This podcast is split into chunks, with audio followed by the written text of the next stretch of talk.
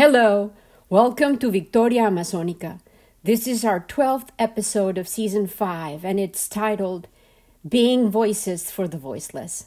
Hello again. Welcome to the episode of Victoria Amazonica that completes a dozen stories for, by, and about the Amazon in 2023. We are going to have a bumpy ride today, but I promise it will be interesting and fun. I am Lina Cuartas and once again, I want to welcome you to Victoria Amazonica. I laughed out loud when I read this article that a dear friend sent to me, given the report I had referenced in episode 11. It whispered in my ear like a gossipy neighbor, and it said, So, you think the Nile is the world's longest river? The Amazon would like a word. This gem was written by Terrence McCoy Lauren Tierney, and Marina Dias, and was published by the Washington Post on June 12th.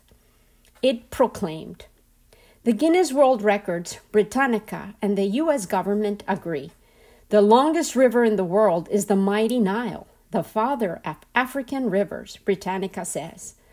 But in Brazil, home to the powerful Amazon River, which cleaves South America more than slithers across it, the Nile's standing is slightly lower second biggest river in the world, scoffs Portuguese speaking Wikipedia.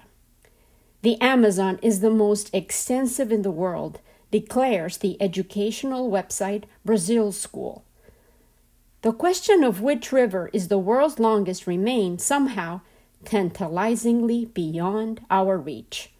What appears at first to be a basic geographic query, a matter of cold science and hard numbers, has instead morphed into a cartographical dispute that has divided the scientific and exploration communities along the fault lines of national identity, units of measurement, and even personal pique. The Nile or the Amazon?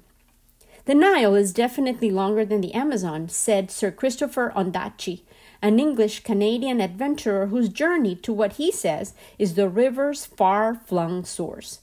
And there is no doubt about that, he said. The Amazon is longer than the Nile, counters Guido Gelli, the former geosciences director of the Brazilian Institute of Geography and Statistics. I have no doubt in my mind, says Mr. Gelli. According to the U.S. Geological Survey and Britannica, the difference between their lengths is just 132 miles, less than the drive from Washington to Philadelphia. They have the Nile's 4,132 miles, barely edging out the Amazon's 4,000. In order to settle the dispute, a task that some assert will never be possible, a team of international researchers and explorers are now planning to voyage the length of the Amazon. Backed by organizations including the Explorers Club, which has supported some of history's most daring expeditions, and other groups, the team is to set out next spring in the most distant reaches of the Peruvian Andes, the mountains where the Amazon is said to begin. For the next seven months, members will map and measure the river's entire course until it reaches the Atlantic Ocean. Then, if all goes smoothly, a journey down the Nile, which might, after all, also be mismeasured, could be next. Mount Everest has been climbed thousands of times, said Brazilian explorer Yuri Sanada, who is leading this mission. More than 1,500 people have rowed or paddled across an ocean. But to kayak down the entire Amazon? That has been done fewer than 10 times, and all of them were for adventure's sake to document the entire river, its geography and biodiversity, this has never been done. That sounds to me like a true Victoria Amazonica on the making. This is definitely a controversial science. It's not an easy question to answer. Rivers, more than most geographic features, are ever changing and prone to multiple interpretations. Floods wash away bends, shoreline swivel. Man made canals divert their paths. Then there's the question of where a river begins. Is it at the headwaters of the largest channel of water, the source stream? Or is it the most distant source, the faraway birthplace of the most distant tributary. Equally controversial is deciding where the river ends. Many geographers think it's where the mainstream hits the mouth, but others say it's where the longest distributary comes to its end. A decade ago, the neuroscientist James Contos wanted a change. Burnt out in his profession, he hoped to pursue his passion, kayaking. Knowing Peru had some of the world's best rivers to run, he was looking at maps of the Andes Mountains when something odd stuck out to him. For centuries, people believed the Amazon source was the Marañón River in northern Peru. Then explorers argued that following another remote tributary, Apurimac, led to an even more distant source. A 1971 expedition led by the American explorer Loren McIntyre traced the river to a faraway brook in the Andes and crowned it the Amazon's headwaters. That's Laguna McIntyre that I mentioned in our previous episode. Yet, looking at the maps, Contos focused on a third affluent, the Mantaro River, that appeared to twist further than the Apurimac. So, he set out with a GPS, hiking books and kayaks to find if the maps were true. He ventured into the inhospitable environment, arid, cold, and thin mountain air that couldn't have been more different from the low, flat, hot Amazon basin. After days of hiking, Contos found a new most distant source, a modest spring near the base of a mountain. He published his research in 2014 in the scholarly journal Area. I really thought that I had made a big discovery and that it would be big news, he said. But other researchers immediately tried to discredit it. A moot point was how one geographer described the finding to National Geographic. A dam had been built along the Mantaro that diverts enough water during the dry season that the riverbed empties completely. Some scientists argued that this should disqualify it from consideration as a source. Others countered that it shouldn't matter. The river's seasonality was caused by human intervention. The argument started to sound a lot like another river squabble, the one surrounding the source of the Nile. There, controversy goes back centuries. In the mid 1850s, at the height of the global exploration craze, when fame and fortune rested on bold announcements, an explorer named Jack Speke came out with one of the biggest. He argued in 1858 that he had found the river source, Lake Victoria. That proclamation has been debated ever since, and today, three separate countries, Uganda, Burundi, and Rwanda, claim the source of the Nile as their own. The waters of the Amazon travel thousands of miles before coming to Marajo Island, half the size of Portugal, wedged between the river and the Atlantic. Most of the Amazon's water gushes northward, the shortest route to the sea but some of it tracks south, beginning a long circuitous path toward the Atlantic. Most people consider the North Stream to be the Amazon's final say, but not Paulo Roberto Martini, who is 76 years old. To prove his point, the long haired scientist traced a map on a recent Monday morning at the Brazilian Institute of National Spatial Research in Sao Paulo state. Here's the Breves Canal, he said, indicating a narrow blue squiggle. His finger followed it as it banked south, then merged into waters that flushed eastward toward the Atlantic. This path, which goes around the Marajo rather than past it, was what his team selected to measure when it set out in 2008 to compare the lengths of the Amazon and the Nile. To make things fair, they measured the Nile by the same standard, selecting its longest path to the mouth. In the final count, the Amazon came out on top, narrowly 4,344 miles to 4,257. Headlines declared once again the Amazon was the longest river of the world, but victory was fleeting. Other scientists criticized the decision to use the Breves Canal Some alleged that the Brazilian researchers were looking for any way to make their river appear longer. Gaming the measurement in order to be number one, one remote sensing scientist remarked. Martini said his team was very surprised by the reaction. We felt very attacked, he said, so they moved on to other areas of research. The study was never peer reviewed, and the issue was largely forgotten. Martini wishes that next year's expedition would finally settle the debate, but he is not hopeful. The issue of the longest river in the world still isn't resolved, he said, and it won't ever be. I agree. Nothing that nature proposes can ever be definitive or adhere nicely and accommodatingly to man's rigid ideas and the need to control time, space, and measure every phenomenon.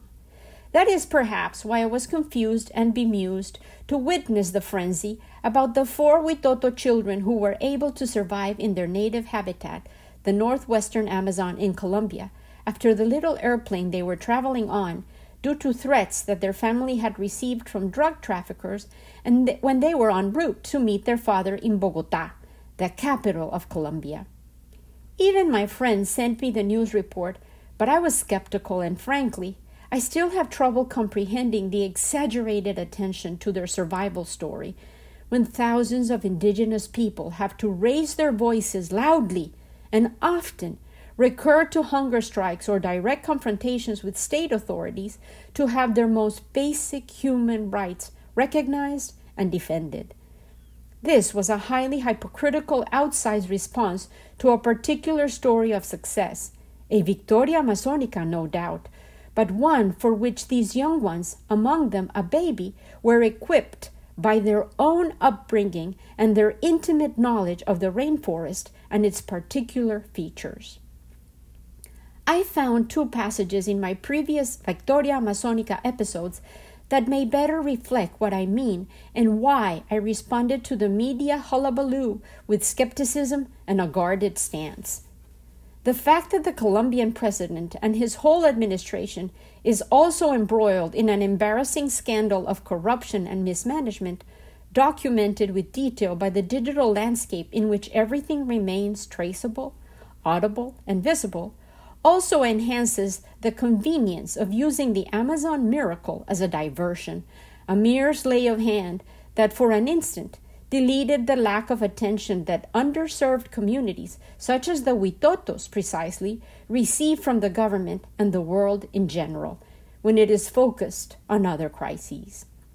Children are, after all, the mirror reflection of the environment where they are planted. I witnessed this at every stage in my formation as a teacher and then as a mother.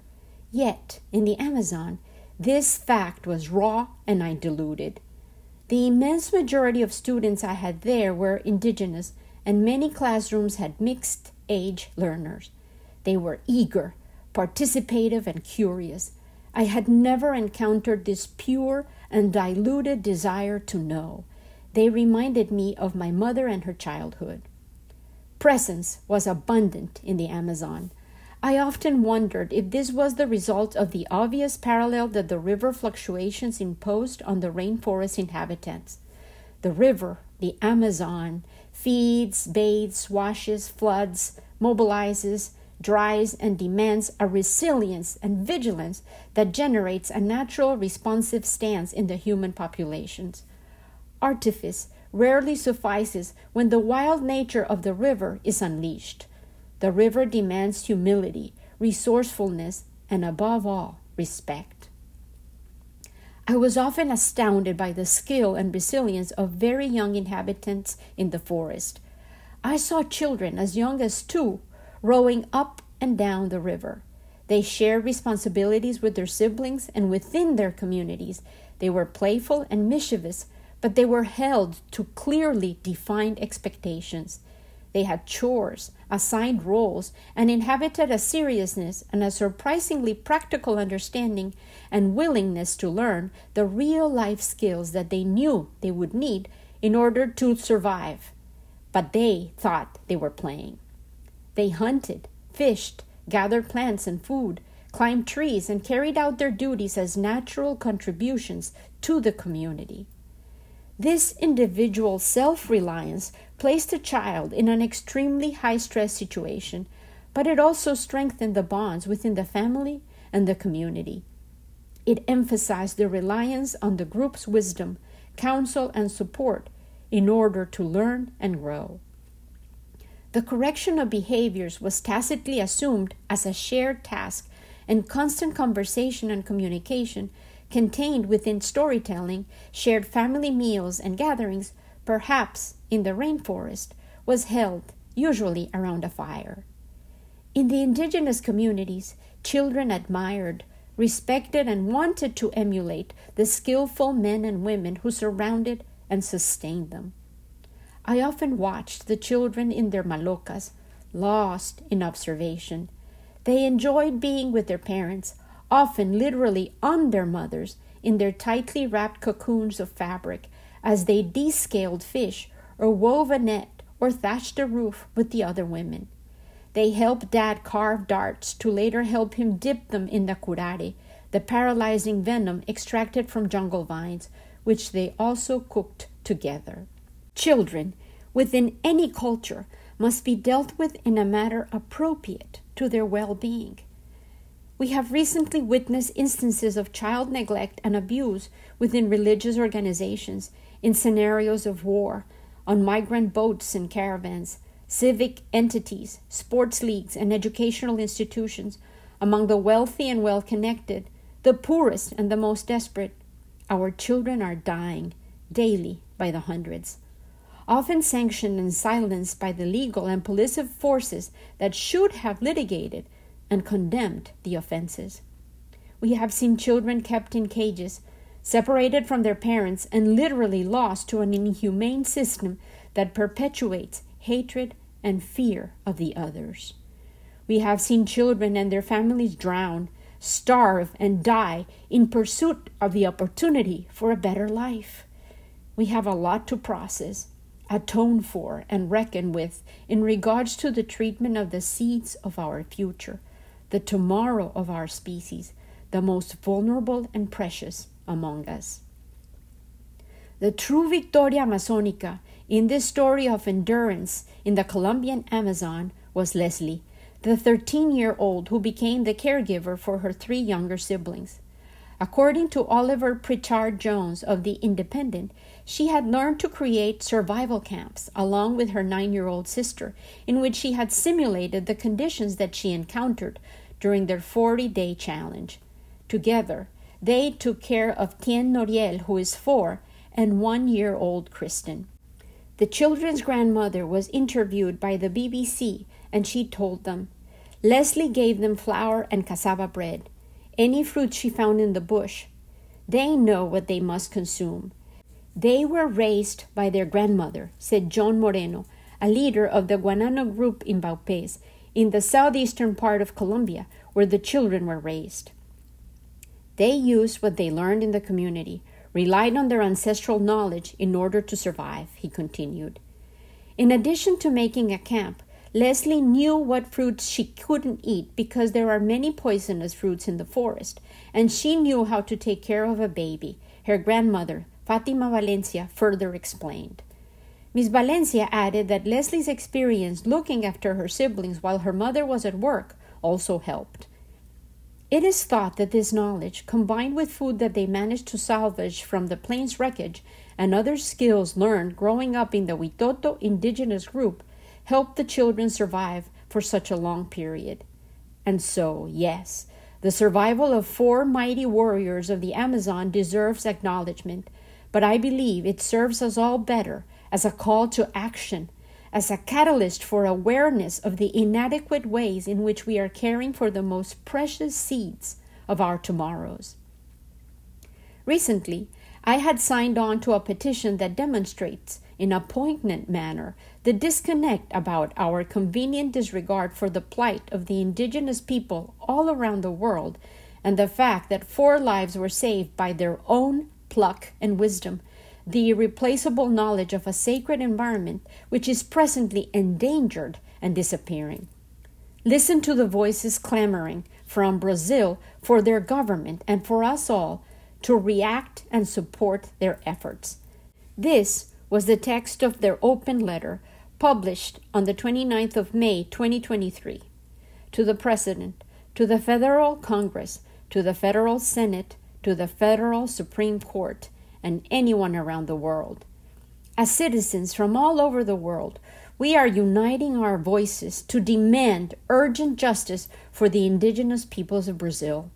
We reinforce the cry of indigenous leaders from all over the Amazon basin and beyond and ask you to mobilize all the efforts within your power to prevent a historic injustice being committed by the House of Representatives against the indigenous peoples of Brazil. We refer to the voting of PL 2003 and its appendices. As humanity is facing unprecedented challenges in terms of global climate change, biodiversity loss, water scarcity, and tropical deforestation, Brazil's leadership needs to be an example with support from the international community. There are no moral, ethical, political, economic, social, or cultural grounds on which the proposed bill can find justification in the world of today.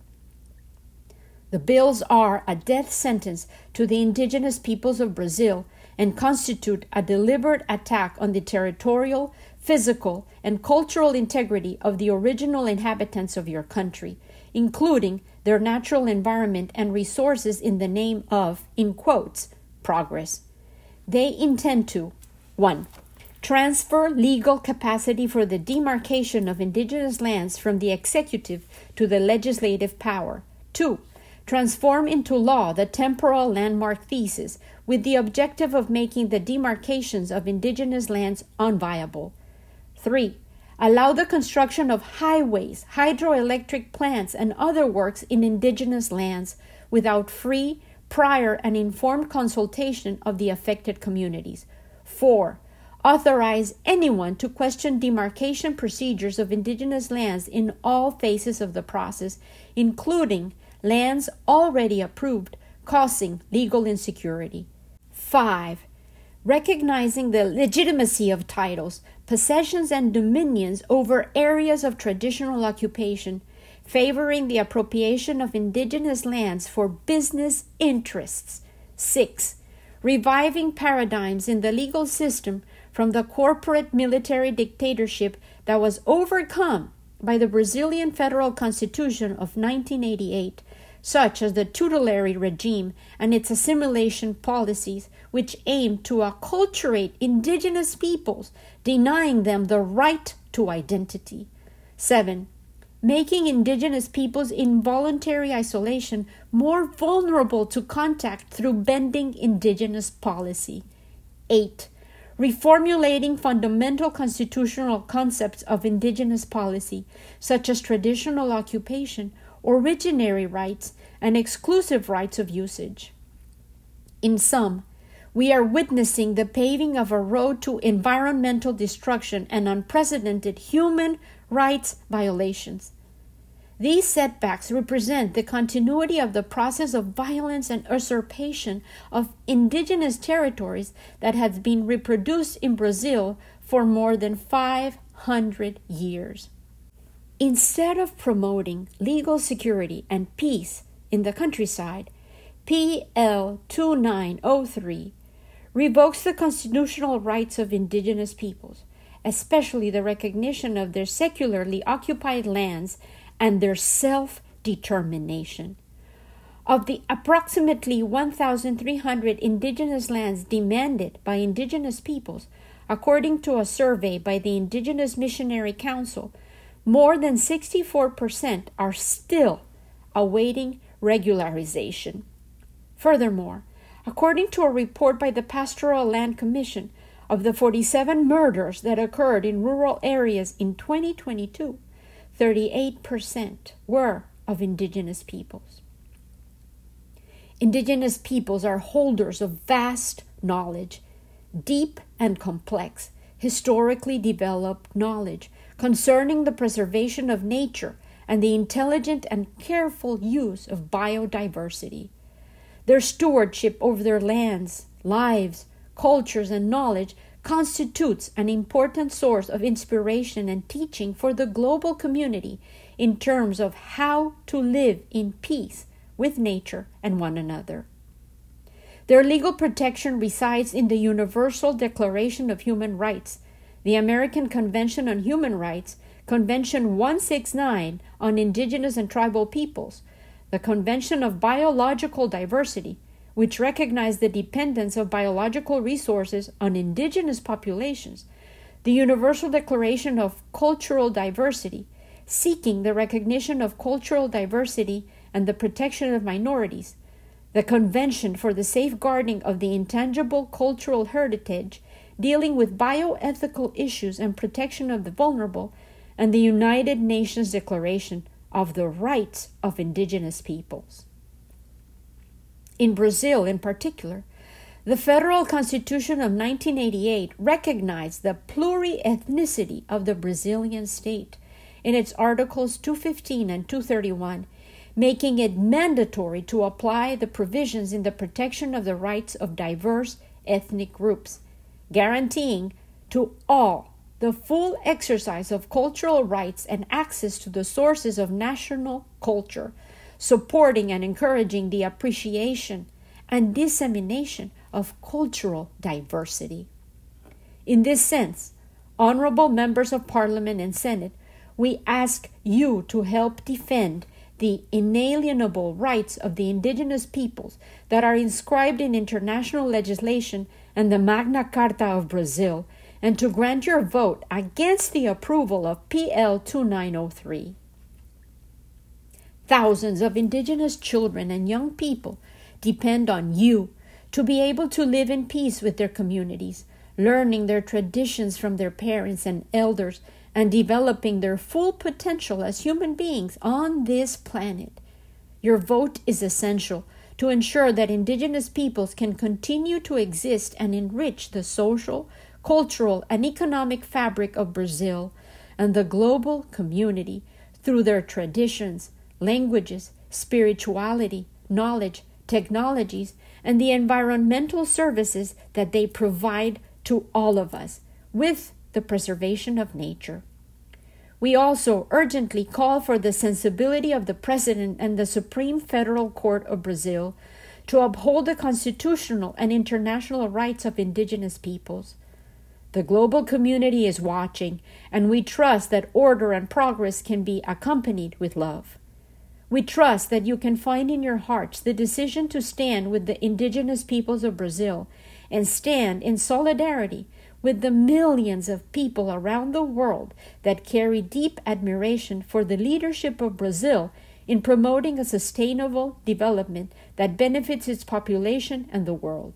In solidarity and respect, these voices clamor to be heard. Lula, the president, had created a new ministry of indigenous peoples. Its minister, Sonia Guajajara, called the new bill a genocide against indigenous peoples, as well as an attack on the environment.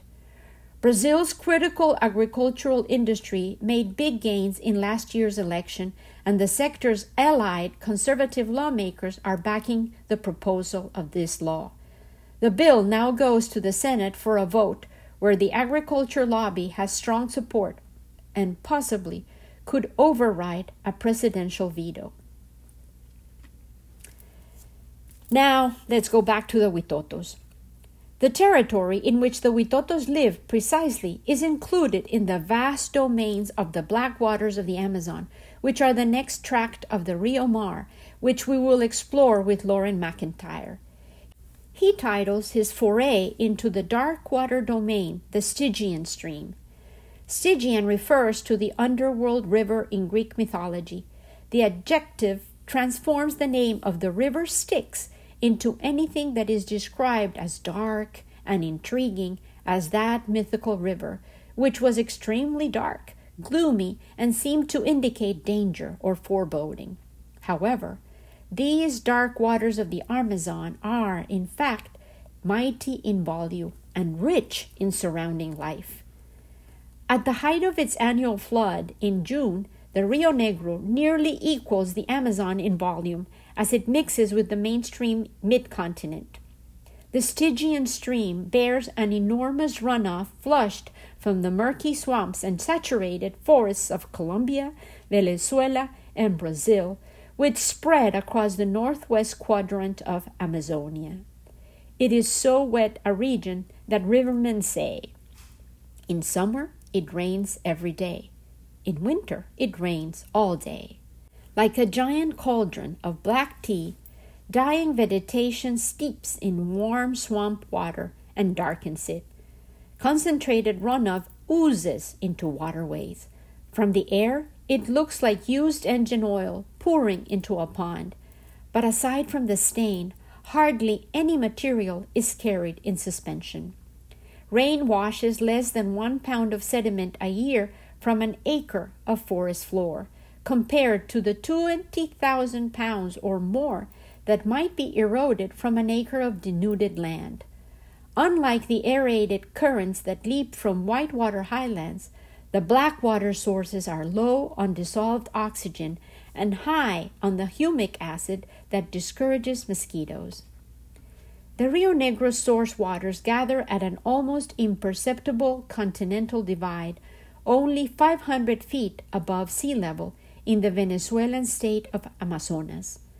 The divide is a vast flatland studded with black granite domes that rise thousands of feet above the green and liquid landscape.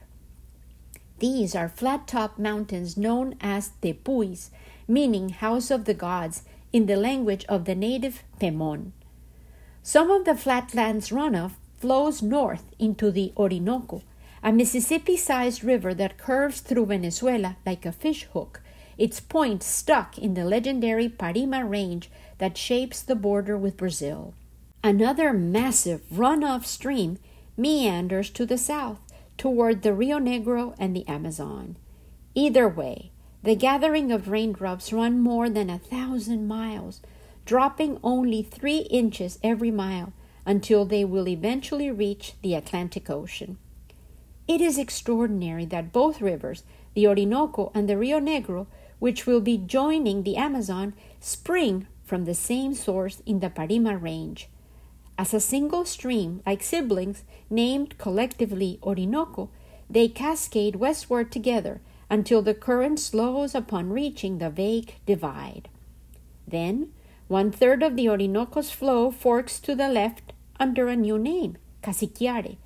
Then, after meandering a hundred miles, the Casiquiare finds a new partner. It joins the Rio Guainia, which flows out of Colombia, to become the Rio Negro. For centuries, cartographers drew mountains in place of the Casiquiare, asserting that nowhere on earth could two major river systems be connected by a natural waterway. To prove them wrong, Prussian naturalist Alexander von Humboldt canoed up the Orinoco in March 1800. Yes, Alexander von Humboldt enters the story of the Amazon once again. His canoe trip up the Orinoco was very important. It turned out to be the first of the 19th century's famous voyages of discovery. His 40 foot dugout, a tree trunk hollowed by hatchet and fire, was manned by nine Indian paddlers, a priest, and a Frenchman, the botanist Aimé Bonpland. Humboldt documented his adventures methodically. He wrote, Beyond the great cataracts of the Orinoco, an unknown land begins, the classical soil of fable and fairy visions, nations with one eye in the forehead, the head of a dog, or the mouth below the stomach. The Indians said that the stars were reflections of silver stones in Lago Parima, a mythical lake that lay between the Amazon and the Orinoco. On its shore stood a golden city, the Villa Imperial de Manoa, which was rumored to be ruled by El Dorado, the gilded man.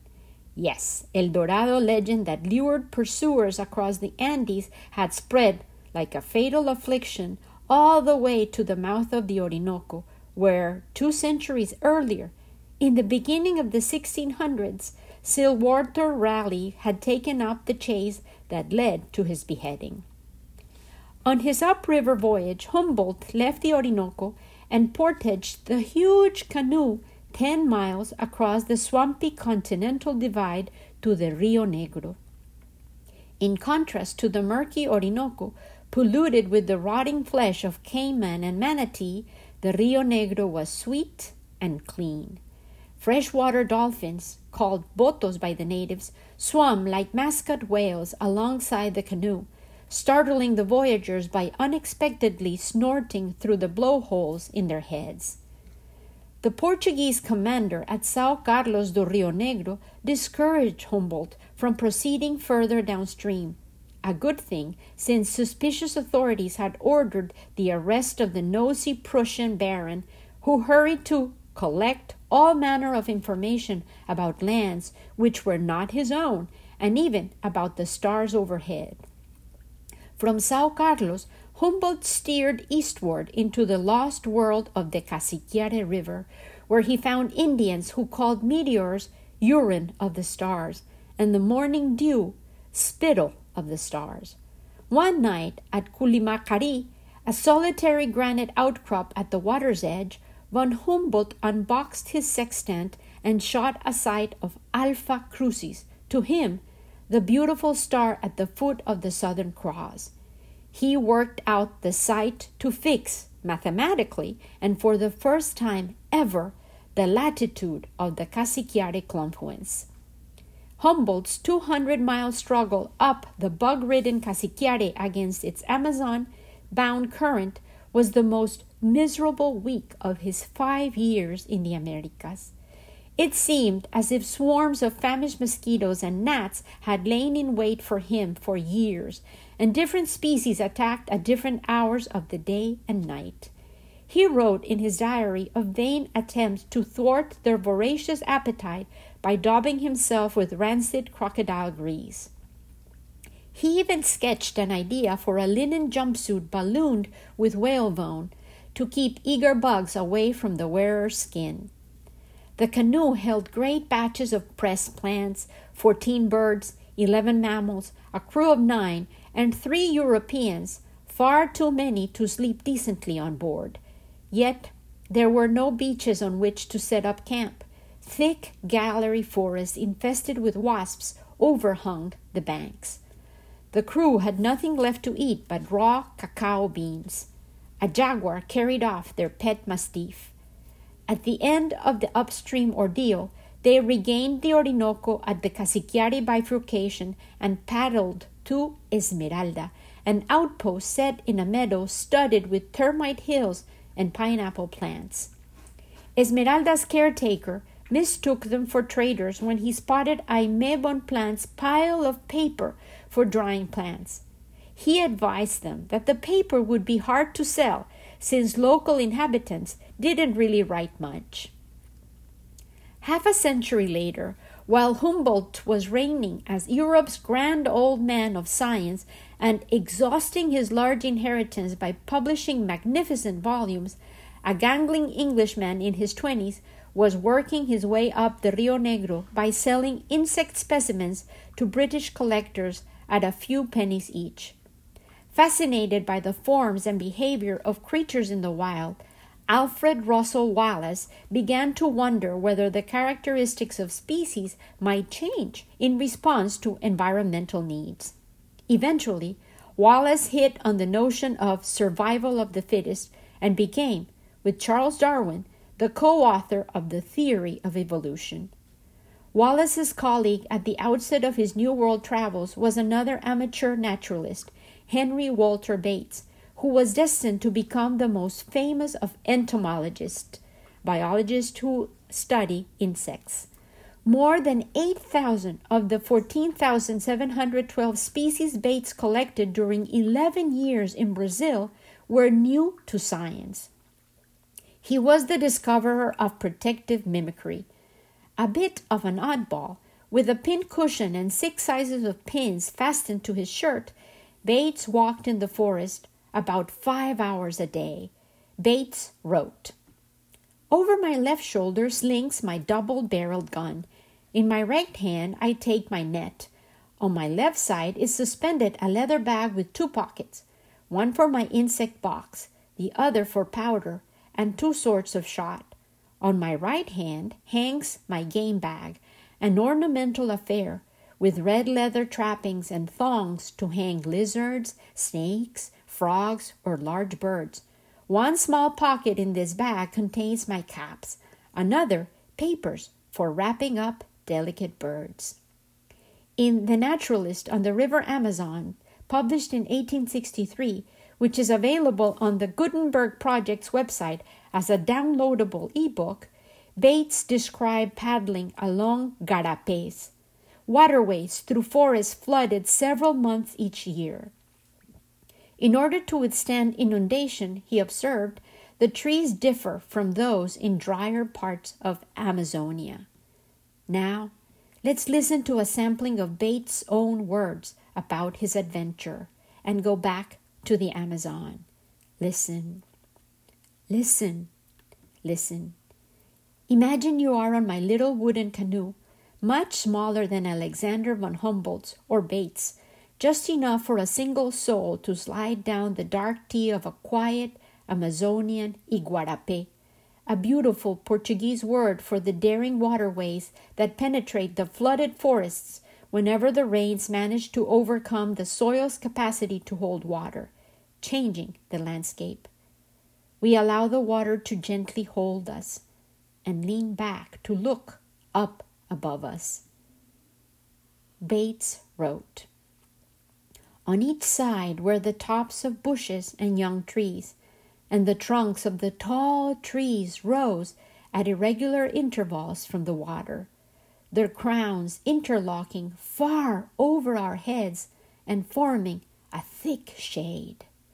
Slender air roots hung down in clusters and looping cipós, rope plants, or lianas in the Tupi Indian language, dangled from the lower branches. Bunches of grasses, tillandsia, and ferns sat in the forks of the larger boughs, and the trunks of the trees near the water had, adhering to them dried masses of fresh water sponges. There was no current perceptible, and the water was stained of a dark olive brown hue. But the submerged stems could be seen through it to a great depth. We are on the river Styx, definitely. Bates shares his feelings freely. When the paddlers rested for a time, the stillness and gloom of the place became almost painful. Our voices waked dual echoes as we conversed, and the noise made by fishes occasionally whipping the surface of the water was quite startling. The few sounds of the birds are of that pensive or mysterious character which intensifies the feeling of solitude, rather than imparts a sense of life and cheerfulness. In the midst of the stillness, a sudden yell or scream will startle. This comes from some defenseless, fruit eating animal which is pounced upon by a jaguar or a stealthy anaconda. Morning and evening, the howling monkeys make a most fearful and harrowing noise under which it is difficult to keep up one's buoyance of spirit. Amazonia then and Amazonia now haunts and amazes. Amazonia was and still is a land of resilience, of extreme manifestations of adaptation, and she has a loud, clear voice that resounds today. I can hear it daily, nightly. She is audible in the stories of the Witoto children who survived, in the indigenous leaders and non indigenous allies demands for support and action. In their unified declarations of the urgency with which we must protect, defend, and genuinely care for those who know the rainforests, rivers, and natural rhythms of endangered habitats all over the world, their original inhabitants and stewards, their rightful owners, and not the multinational corporations and financial institutions that sponsor their extractive, polluting industries. May we each be a voice for the voiceless, and by listening to their stories and retelling them, echo the song of the earth, manifested daily in birdsong, in raging volcanoes, in wailing whales, in spiraling tornadoes and hurricanes, in irreverent wind, in uncontrolled wildfires and their far ranging smoke, in cascading waters, hail, and floods, in the human cries of pain, in our words of love, hate, division, and delusion, in humble, kind acts of presence, hummed often as lullabies, in howling canines, meowing felines, told in voices in varying volumes and languages all over our world, searching like rivers for a large ocean of intentions to join, of human power acting to protect human existence on this earth. With love, confidence, and conviction, always, Lena.